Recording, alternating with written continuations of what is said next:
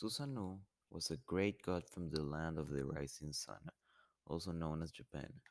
He controlled the great thunderstorms and the rise of the seas. This happened because he is the god of seas and storms.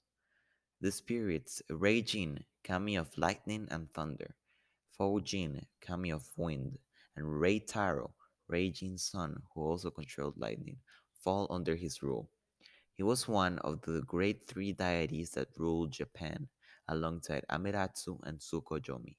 Susanoo was born in a hot spring from Izanagi's nose, after Amaterasu and Tsukuyomi were born from his eyes.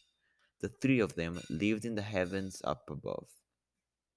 Although he was very powerful, he was filled with recklessness, and this got him banished from the heavens. Amaterasu also fled the heavens in grief because of a conflict with him, leaving the world dark and stormy. This happened because he accidentally scared one of her personal maidens away. This got him extremely mad at his siblings, so he started a rampage in the land below, in Amaratu's rice fields and in the forests of Japan. After he calmed down, he decided to take a stroll down the coast. He met this terrified old couple who found out that the terrifying eight headed dragon, Yamata no Orochi, had been taking away their daughters and there was only one left.